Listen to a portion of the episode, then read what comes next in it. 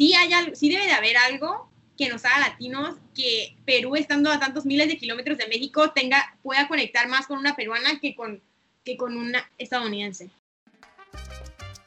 Estás escuchando Latinas a Bordo con Miriam de Perú, Valeria de México y Genesis de Guatemala. Hola. Bienvenidas de vuelta a Latinas a Bordo. Estamos muy felices de nuevo que estén con nosotros un miércoles más. Y el día de hoy tenemos, bueno, yo, yo personalmente estoy muy emocionada de presentarles esta, este episodio porque no va a ser solo uno, sino va a ser una pequeña miniserie de episodios porque hay un tema que queremos hablar con ustedes porque creemos que no, no se puede expresar en un solo episodio y ese tema tiene que ver con nuestro nombre y con nosotras y la identidad y todo. y es acerca del concepto de latinidad, porque significa muchas cosas, no hay un término específico y creo que si le, le preguntas a diferentes personas, cada persona va a tener su, su propia definición, o sea, nosotras tenemos una definición y nuestra idea de latinas, o sea, está bastante construida o formada por el hecho de que nos fuimos a un país en el que no había muchos latinos. Entonces, eso como que afectó lo que nosotros pensamos de o cómo nos identificamos como latinas, pero pues hay personas que crecieron en Estados Unidos de papás latinos, pero su primer idioma tal vez fue el inglés y es otra cosa, o tenemos a los afro-latinos o a los indígenas en muchos en, nuestros países, entonces creo que para cada persona significa una cosa diferente, entonces la idea de esta miniserie es invitar a, diferentes tipos de latinos para discutir y tal vez llegar a una conclusión o tal vez no de, de qué es ser latino.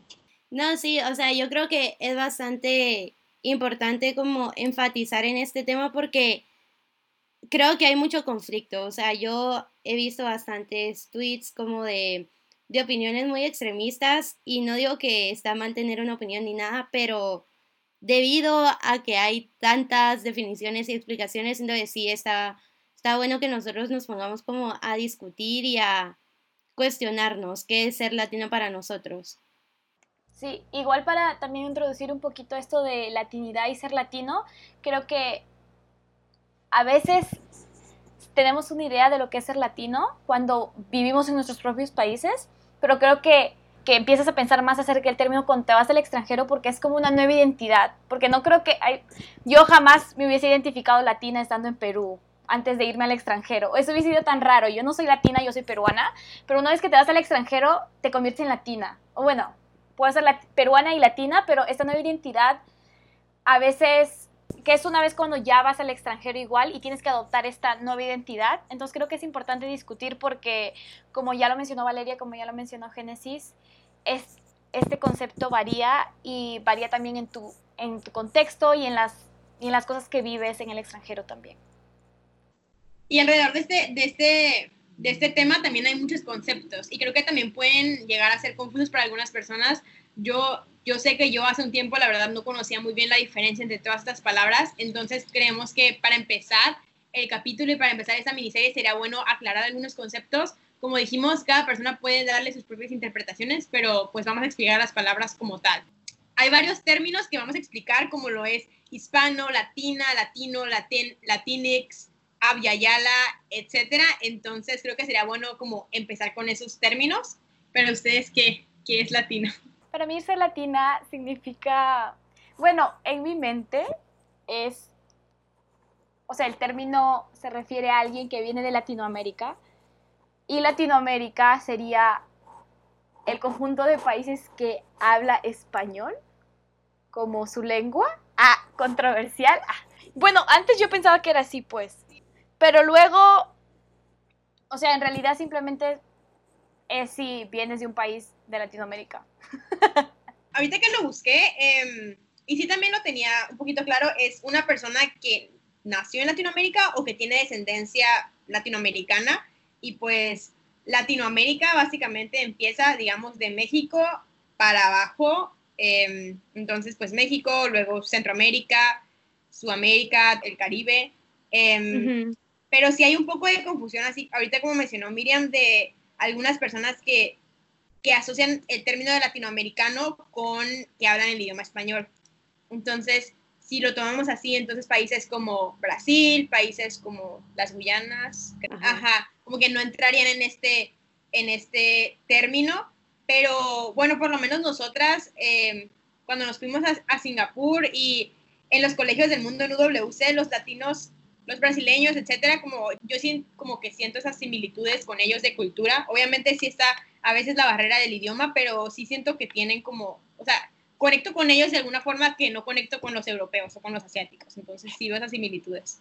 Sí, no, igual yo, como ustedes, yo opino, o en mi mente, ser latino es ser alguien que viene de Latinoamérica, pero como tú decías, Valeria, eso de la cultura y la conexión que nosotras podemos crear con otras personas también es como muy importante para mí y entonces creo que, en mi opinión, ser latino traspasa a través la, la barrera geográfica, digamos, y a veces hay situaciones en las que yo considero latino a alguien que igual no nació en el país, pero sí tiene, sí creció con la cultura.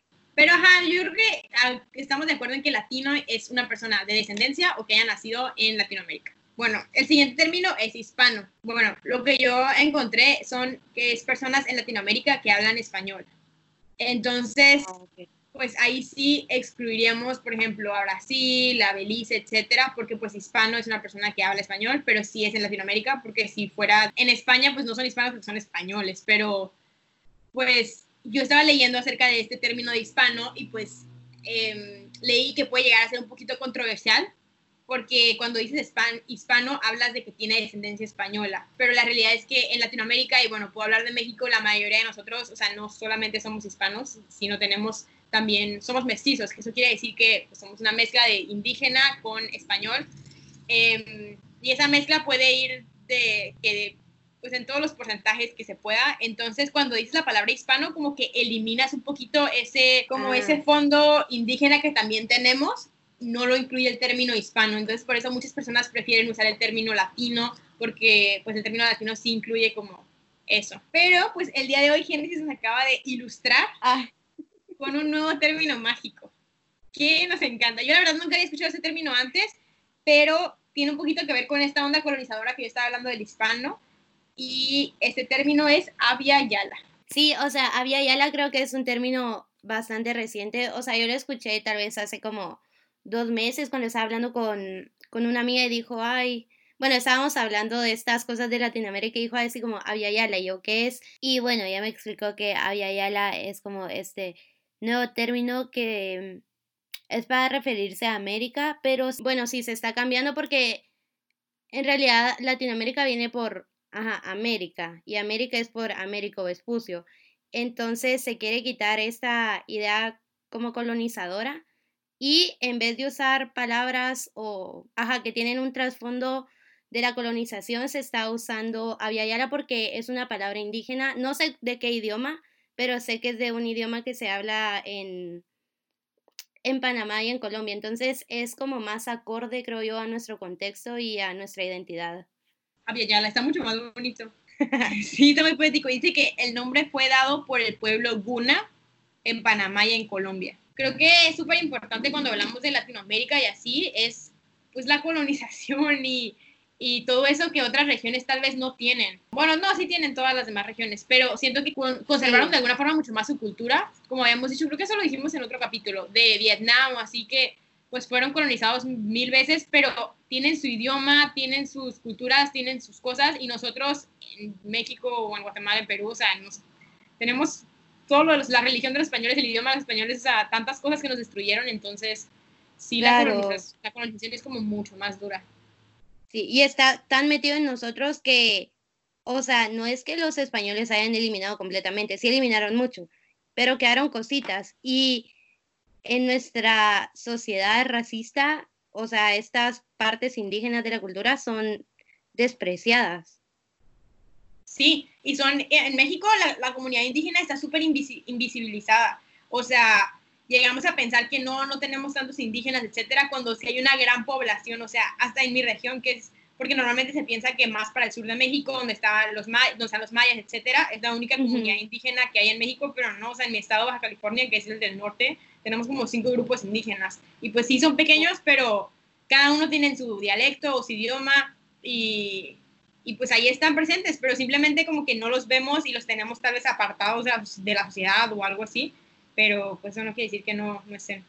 Sí, Sí, y como dices, como esto de lo de la colonización, que es un tema que se debería hablar por el hecho de que muchos países en Latinoamérica, la mayoría han sido colonizados, pero nadie quiere hablar porque nadie quiere llegar al trasfondo de muchas de las cosas de las que tú te sientes orgulloso en tu país vienen de esas raíces indígenas, pero al mismo tiempo tú eres racista contra los pueblos indígenas. O sea, tú te sientes orgulloso de tu comida, de tus bailes, eh, de tu gente, pero luego cuando vas al extranjero no quieres decir, ay, que mi mamá viene de aquí o de allá. O sea, cuando hablamos de términos como latino, hispano, tenemos que tener una conversación acerca de cómo esos términos vienen desde perspectivas colonizadoras y de los que, incluso aunque nos sentimos orgullosos, a veces no deberían ser los términos que deberíamos usar tan a menudo, Sí. Sin al menos reflexionar acerca de ellos. No, sí, o sea, por ejemplo, un caso como que se me vino a la mente de lo que acabas de decir es, por ejemplo, la vestimenta indígena o la vestimenta tradicional, que tú cuando te vas al extranjero bien orgulloso te la pones, pero cuando una persona indígena la usa en tu país, lo discriminas por usar esa vestimenta. Sí, exacto. Pero yo creo que lo siguiente que también deberíamos de hablar, que ya lo tocamos un poquito a fondo, pero es acerca de, de cómo el término latinex o latino o latina no se refiere a una raza y que a veces la gente como que lo usa como, como si fuera una raza, pero no es. Entonces no sé quién hablar de, si les pregunta a alguien de que, hey, porque a mí eso me preguntaron en el barco, de que, ¿cuál es la raza en México? O, ¿cómo definirían la raza en México? ¿Cómo definirían la raza de los latinos? ¿Qué dirían a esa pregunta? Es que esa es una muy buena pregunta. Porque, por ejemplo, yo tengo un, no, o sea, un, un, conflicto de, de siempre, desde que salí de Guatemala. Porque, por ejemplo, en Guatemala, o sea, creo que nunca me pedían como especificar mi raza, ni nada. Sí preguntaban etnias y, por ejemplo, en Guatemala hay cuatro etnias. Entonces yo sabía como, yo soy ladina y ahí está. Y luego cuando empecé a ir a Singapur o ya aquí en, aquí en Guatemala, aquí en Estados Unidos, preguntan mucho la raza y también entiendo por qué, como ya esa es otra historia, entiendo el por qué preguntan, pero muchas veces no dan la opción, no dan una opción con la que yo me siento identificada. Entonces, sí, no sé, sí es bien conflictuoso porque veo que mucha gente dice los latinos son una raza y entiendo que no lo es, pero al mismo tiempo para mí es como una forma de identificarme con algo. Sí, sí, sí, o sea, en México yo creo que nada más te preguntaban la raza como en documento, casi no, pero nada más cuando ibas a aplicar a tu pasaporte, etcétera, y pues yo, la verdad, creo que antes no tenía como tanto conflicto, pues decía, o sea, bueno, pero yo como que ponía caucásico, etcétera. Pero luego ya que me fui pues, a Singapur y estuve realmente con personas blancas, o sea, europeos, de que, que son blancos, pues yo dije que bueno, entonces no, o sea, no, no soy tan para allá, pero tanto, entonces sí entiendo como el conflicto, porque tampoco ni siquiera ponen, por ejemplo, indígena como una opción, pero a mí me gustó en el capítulo, a mí me gustó en el capítulo pasado. En Estados Unidos ponen Native American, o sea, nativo americano, pero eso es como ese tipo de. Pero eso se refiere específicamente a en Estados Unidos. Exactamente. Entonces tampoco es de que, o sea, formamos parte de eso o lo que sea. Pero a mí me gustó, por ejemplo, en el capítulo pasado cuando Lucía se presentó y luego se presentó Julia y ella dijo que era mestiza. O sea, lo usó ese término. O sea, no, no, no está tan normalizado, pero en realidad eso es lo que somos. Bueno, en mi caso yo siempre no tenía tanto. Eh, eh, nuevamente, en Perú no hablamos, primero no hablamos tanto de raza. Mucha gente te va a decir en Perú que no creen que hay una raza y que van a decir que todos somos iguales y que todos somos mestizos mm. por la colonización, porque que según cuando los españoles vinieron, en algún punto la gente se mezcló con los españoles, lo cual no es cierto, hay mucha gente indígena todavía, pero, o sea, si yo estuviese en Perú yo me hubiese considerado mestiza, pero también cuando vine a los Estados Unidos te ponían una lista tan grande y está como, yo no, no sé qué soy, pero bueno, nunca tuve alguna, no creo que haya tenido una experiencia en la que la gente me quiera preguntar. Sí recuerdo que cada vez que preguntan, preguntan cuál es tu etnicidad, ajá, preguntan cuál es tu etnicidad, pero yo nunca respondería latina, yo respondería peruana, porque no se me viene nada a la mente. No sé, siento que también es un tema muy grande y puede tener tantas definiciones porque, o sea, hace poco yo estaba, bueno, una persona me estaba haciendo una entrevista para su tesis, entonces sí me preguntaron un montón de cosas, por ejemplo, etnia, raza, bla, bla, y yo preguntaba a veces, ¿pero a qué te referís con eso? Y me decía, es que no hay una definición fija, o sea, mucha gente a la que le preguntaba me dicen, bueno, yo me identifico como etnia, por ejemplo, guatemalteca. Ok. Otros decían etnia latino. O sea, mismos latinos decían que su etnia era ser latino. Otros decían que era indígena. Entonces, y pero igual indígena otros lo usaban como raza. Entonces, siendo que hay muchos puntos donde todo se intersecta y tal vez ya depende de cada quien, no lo sé. Sí, no, o sea, yo creo que esa es un poco la conclusión de este tema, que la verdad es que cada quien tal vez se puede sentir cómodo con ciertos em, términos o, o, con identificarse de cierta forma y pues tenemos que respetar eso, pero igual para los que nos están escuchando, en Latinoamérica no hay una raza, o sea, puedes encontrar literalmente afrolatinos, puedes encontrar indígenas, puedes encontrar personas, como me dijo Miriam, súper blancas, güeros de ojos azules, cabello rubio, puedes encontrar personas de piel clara y, y, pelo negro, o sea, no hay como un tipo, pero sí es como importante tener claro eso, ¿no? Yo creo. Otro punto acerca de la latinidad, en mi propia experiencia, cuando vas al extranjero, como lo dije, no necesariamente te identificas con tu nacionalidad, entonces tú ya te, tú ya te consideras latino o latina, o latine. Entonces, cuando eso pasa, creo que hay, mucha, hay muchas suposiciones acerca no solo de cómo tú vas a ser, de lo que te va a gustar y, y cosas así, pero creo que el hecho de que hay un término tan grande que nos agrupe a muchas personas de un solo territorio hace de que también borres identidades de otras personas que no necesariamente van a ser considerados latinos cuando están en el extranjero, como una persona indígena, como una persona de tez negra. Entonces creo que es importante también discutir acerca de ello, porque creo que hay este orgullo tan grande de latinidad y también hay cosas que se asume, como problemas que tú ya vas a tener en el extranjero por ser latino, cuando en realidad tus problemas como un latino blanco o de tez clara no van a ser los mismos que la de un latino negro o de un latino indígena. Y creo que, nuevamente, cuando tú usas ese término tan grande, simplemente estás borrando las identidades y los problemas que ellos van a tener. Sí, sí, sí, y creo que eso viene un poco, o sea, hablando en específico de Estados Unidos, que consideran a los latinos minoría, ¿no? Igual que a los afroamericanos. Entonces, yo sé que en Estados Unidos, pues, dedican muchos recursos como para apoyar a esas minorías y lo que sea, pero pues hay un problema en en los latinos de que un latino blanco, que en realidad sí tiene el privilegio blanco, aún a la vez se puede aprovechar esos recursos para las minorías porque es latino, pero... Sí, o sea, me recuerdo contigo, Valeria, una vez hablábamos de eso, de cómo el hecho de encerrar a todos los latinos sin, o sea, está bien, a mí me gusta que exista el término latino porque es como esta unión entre nosotros, pero al mismo tiempo, como decía Miriam, deja de lado todas las diferencias que hay entre nosotros, que son un montón, porque aunque podamos compartir cultura y todo, o sea, diferencias físicas, digamos, hay demasiadas, o sea, no todos los latinos son iguales, y por eso mismo a veces sí se, se invisibilizan todos los problemas o dificultades que ciertas minorías dentro de un grupo latino pueden tener, porque se están encasillando a todos como con un mismo estereotipo. Es lo que iba a decir ahorita de los estereotipos, que también hay estereotipos de latinos y como decimos y acabamos de decir, los latinos somos tan diferentes, creo que no hay algún estereotipo o alguna característica que pueda aplicar a todos nosotros, pero sí hay muchos estereotipos que pueden llegar a ser dañinos em, porque quieren encasillar a todos en una misma en una misma cajita y yo creo que los estereotipos en general no van de ser buenos para ninguna cultura. O sea, no creo que traigan nada benéfico. Sí, sí, o sea, porque yo creo que como que entiendo de dónde nacen porque puede ser que sí sea muy común conocer personas de, de una misma área que compartan cosas, pero, o sea, es que el estereotipo ya te dice que todos son de ahí, entonces siento que ahí está lo malo, porque quieren ponerle a todos las mismas características cuando puede ser que sí, muchos la compartan, pero eso no significa de todos.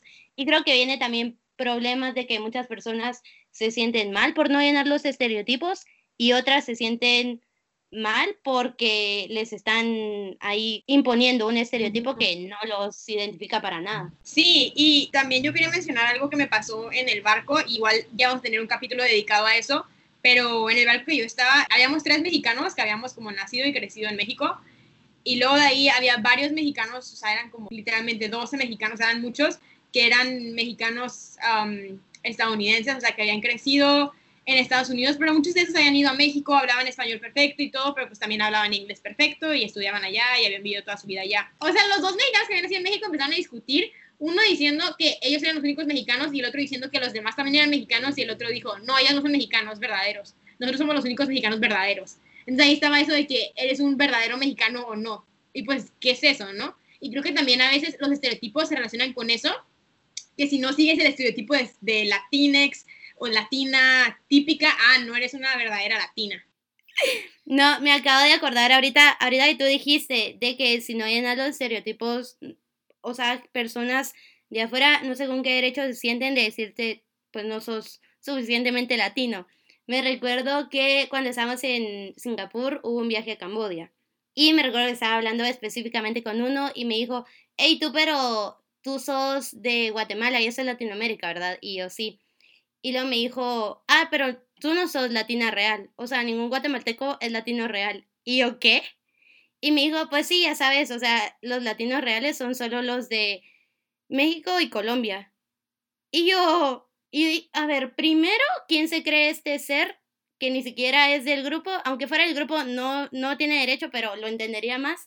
Que ni siquiera es latino para decirme si yo soy latina o no, si soy una latina real o no. Sí, y también yo creo que eso tiene que ver un poquito con también, em, pues, los estereotipos, pero no solamente, o sea, tal vez en Europa o en Asia o en lugares que están literalmente más lejos de Latinoamérica em, o que no están en Latinoamérica, qué tanto escuchan o qué tanto saben de nuestros países. Entonces, aunque, aunque suene triste, la verdad es que, por ejemplo, las novelas mexicanas o las novelas creo que venezolanas o no sé cuáles. Por ejemplo, mi amiga, mi roommate Feben de Etiopía me decía que ella las veía en Etiopía y las novelas mexicanas, o sea, como que qué onda. Es como que son famosas alrededor del mundo.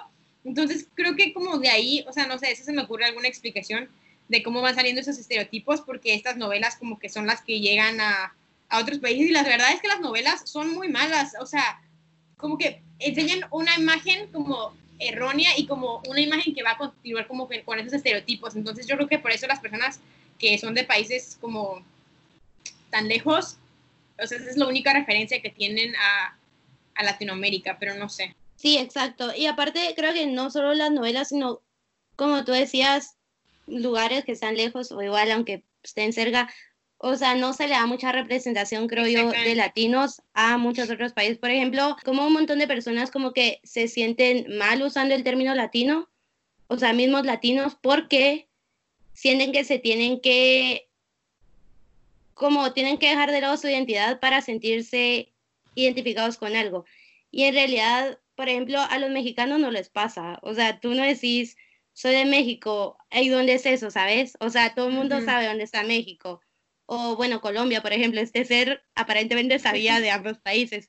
Entonces, sí, a muchos otros países les pasa esto de que tienen que dejar ir su nacionalidad y adoptar la parte de latino para que alguien reconozca su territorio, digamos. Sí, eso está como súper feo, o sea, porque también, eso sí, eso sí me tocó, bueno, en Singapur así, cuando nos presentábamos con personas, no sé, o singapurenses o personas ahí que conocíamos en los viajes random, y yo creo que, ajá, como que lo que escuchan de México, que también la verdad son estereotipos, o sea, como de que sombreros, tacos, o sea, como súper estereotipos. No solamente piensan eso en México, pero piensan que toda Latinoamérica es igual y que todos comen tacos en Latinoamérica y que todos usan sombrero y todos tienen bigote. Y es como, ¿qué? ¿Qué? Ajá.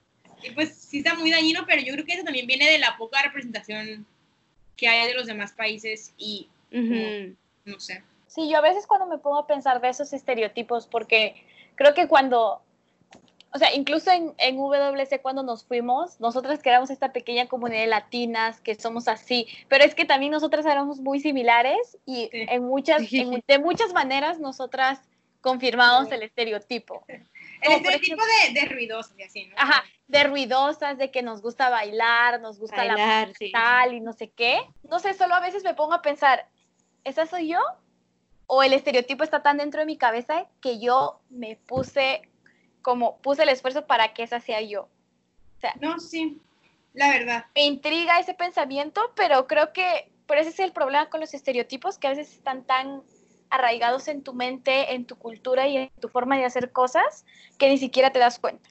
O igual era una Miriam de una Miriam interior que no había salido en Perú y que no era bailarina, quién sabe. sí. No, yo una vez escribí como un pequeño escrito, así un texto para una, era una revista o un blog o algo así, y teníamos que escribir quiénes éramos. Entonces, como que me puse a reflexionar de que si en Singapur alguien me preguntaba que me describiera como una persona, pues yo iba a decir cosas como que, ay, me gusta bailar, soy ruidosa, soy no sé qué. Pero pues en realidad si me preguntaran que me describiera en México, hubiera dicho cosas muy diferentes. Y no es porque no sea así, sino yo lo que pensé es porque en México la mayoría pues sí les gusta bailar y son ruidosos y así. Pero eso no es lo que a mí me hace Valeria, ¿sabes? En México. Pero sí era lo que me hacía Valeria en Singapur. Entonces, sí está raro, o sea, pero siento que esa crisis existencial, crisis de identidad se da cuando te, cuando te vas. Claro, porque vas como cambiando de entorno, entonces sí, yo sí pienso que uno tiene como bastantes partes de tu identidad o distintas identidades con las que te puedes sentir representado y no siempre van a tener la misma importancia porque ya depende de tu entorno, creo yo. Entonces, igual lo mismo que tú decías, Valeria, pero por ejemplo, yo en Singapur me podían decir Génesis, Génesis, ¿quién? La de Guatemala. Ah, bueno, la niña de Guatemala. En Guatemala yo jamás hubiera dicho soy Génesis de Guatemala, ¿saben? Porque todos somos iguales. Exacta. Entonces, mi parte guatemalteca o mi parte latina o mi parte que le gustaba bailar, que era ruidosa, se volvió súper importante para mí en Singapur porque como tú decías, Valeria, era lo que nos hacía diferentes. Exacto, pero eso era lo que a mí me hacía normal en México, digamos. Y en México lo que me hacía diferente, pues tal vez eran otras cualidades, ah, otras cosas. Pero yo creo que para cerrar, ya nada más, em, les quiero hacer una pregunta que esa pregunta se la vamos a hacer a todos nuestros invitados em, que tengamos y a ver cómo van cambiando las, las respuestas, porque creo que es muy, muy interesante. Entonces, ya lo dijimos bastante, pero tal vez ya hacer como para hacerlo pregunta textual qué significa para ustedes ser latinas, pero no como el término, sino de una forma muy personal. Para, para mí ser latino, creo que hay bastantes, bueno, bastantes requisitos, pero creo que sí tengo una lista larga de qué podría ser latino para mí. Es para mí, o sea, la primera y la obvia, que ya lo dijimos todo el tiempo, es si naciste en Latinoamérica. Y bueno, lo otro va más con costumbre, siento yo. Para mí, haber crecido con una cultura, pues es que si digo esto de ruidosa, bla, bla, ya me voy a los estereotipos, pero igual creo que migré. no, o sea, haber nacido en una cultura latinoamericana, independientemente si naciste geográficamente en un lugar catalogado como Latinoamérica o no, ya que tengas la cultura y descendencia es como lo primordial para mí? Que creo que es una pregunta muy difícil porque, nuevamente, mientras seguimos hablando de estas cosas de estereotipos, a veces muchas de nuestras propias definiciones de latino vienen con estereotipos. Entonces, para mí, creo que yo lo consideraría solo geográfico. Y de costumbre, es que no sabría qué más decir porque literal eso, ese es el concepto para mí y creo que eso de costumbres, con lo de costumbres, por ejemplo, esto de que la gente de, Latina baila un montón, por ejemplo. Ah, no todos en Latinoamérica bailan un montón, obviamente, pero estoy seguro que aprecian la música de Latinoamérica y de sus propios países. Entonces es más eso de apreciar la cultura. Y para apreciar tu cultura tienes que haber vivido en uno de esos lugares. O con padres que sean de esos lugares. Entonces sí, es muy similar con lo de Génesis, de verdad. No sabría qué más agregar, porque creo que si agrego más estaría nuevamente estereotipando que es ser latino.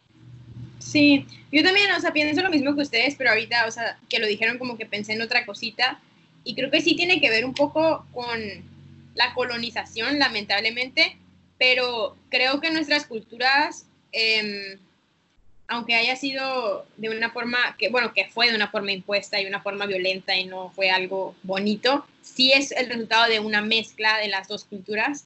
Em, entonces, siento que tal vez otros países, o sea, su historia, tal vez no se piensa en Europa, etcétera, o sea, pues es, es una misma cultura que, que va a ir cambiando o lo que sea, pero nosotros, pues nuestra cultura, o sea, estaban los indígenas, llegaron los españoles, llegaron los europeos, se trajeron africanos, se trajeron asiáticos, entonces ha sido como una mezcla y por eso somos tan diferentes, entonces creo que sí, esta, esta mezcla de culturas es lo que ha dado fruto a Latinoamérica y creo que de alguna forma tenemos la colonización, aunque suene muy triste, en común.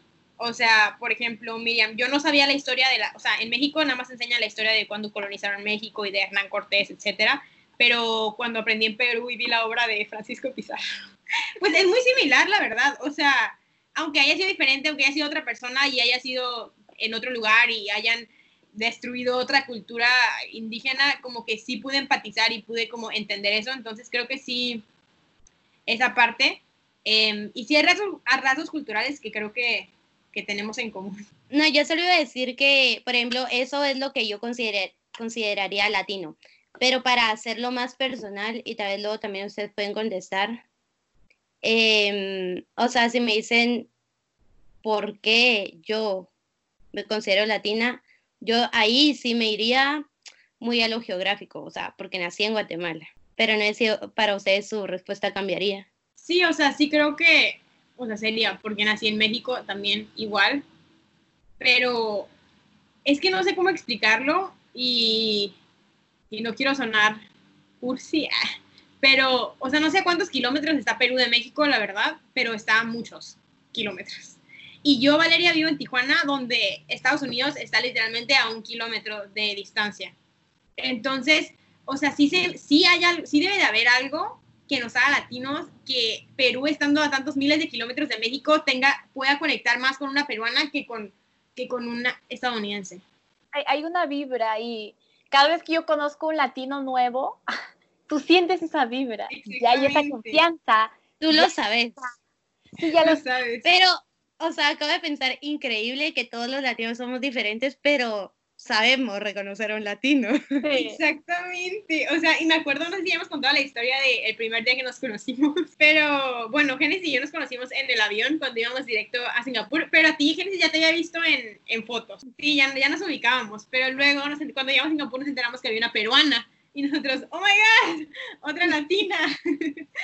Y, pero no teníamos ni idea de cómo lucía porque no la teníamos en Facebook ni nada.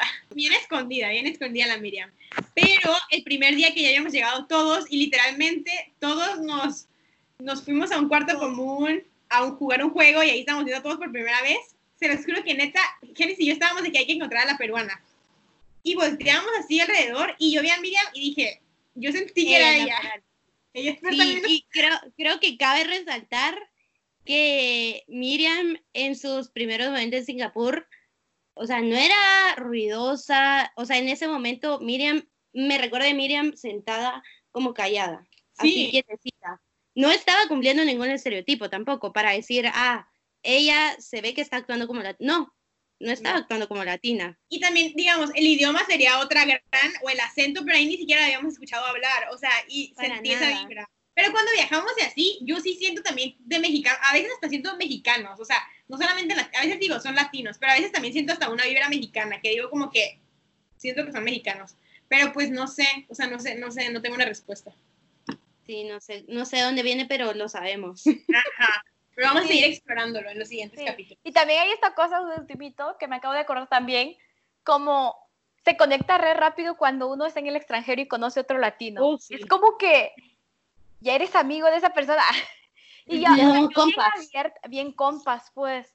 Y eso también está loco, como, incluso aunque, o sea, cuando hablamos de todo esto de la colonización y así, incluso aunque el término separa, a veces el término también une. Y lo cual también por eso es un tema muy grande y muy debatible. Excelente reflexión. Sí, y como decimos, no hay una respuesta final y por eso creemos que esa es nuestra perspectiva, como latinas tal vez que vivimos toda nuestra vida en nuestro país y luego salimos al extranjero a un país no latinoamericano. Esa es nuestra. Y ahorita ustedes están estudiando en, en, Estados Unidos. Esa es nuestra experiencia, pero hay diferentes tipos de latinos, como dijimos, de diferentes razas que pueden tener experiencias súper diferentes y pues queremos mostrarles un poquito de eso. Entonces, por eso vamos a hacer varias entrevistas que estoy muy emocionada de tener. Y tenemos invitados muy especiales planeados, entonces... Atentos las, las siguientes semanas porque vamos a tener a todos los tipos de latinos. Exactamente. Y bueno, eso es, esa fue nuestra pequeña, un poco larga reflexión sobre qué es, la, qué es ser latina para nosotros y en general cómo definiríamos nosotros a veces el término o todos estos términos un poco complejos, pero pues que cada quien le puede dar su definición. Entonces, muchas gracias por escucharnos. Ya saben que seguimos capítulos todos los miércoles y como ya dijimos, los siguientes miércoles van a ser parte de esta miniserie sobre qué es ser latino con invitados especiales, así que muy atentos ahí. Recuerden que nos pueden seguir en nuestras redes, ya tenemos Facebook, estamos en Instagram también como Latinas a Bordo, entonces vayan ahí para estar atentos y ya. Sí. Y recuerden que Latinoamérica es un pueblo sin piernas, pero que camina. ¡Me encanta! Me encanta. Y después de este capítulo, vayan a poner Latinoamérica por calle 13. Y no, increíble. Increíble. No, increíble. Poético. We love Latinoamérica. Pero sí. Bueno, nos vemos la próxima semana. Bye. Bye.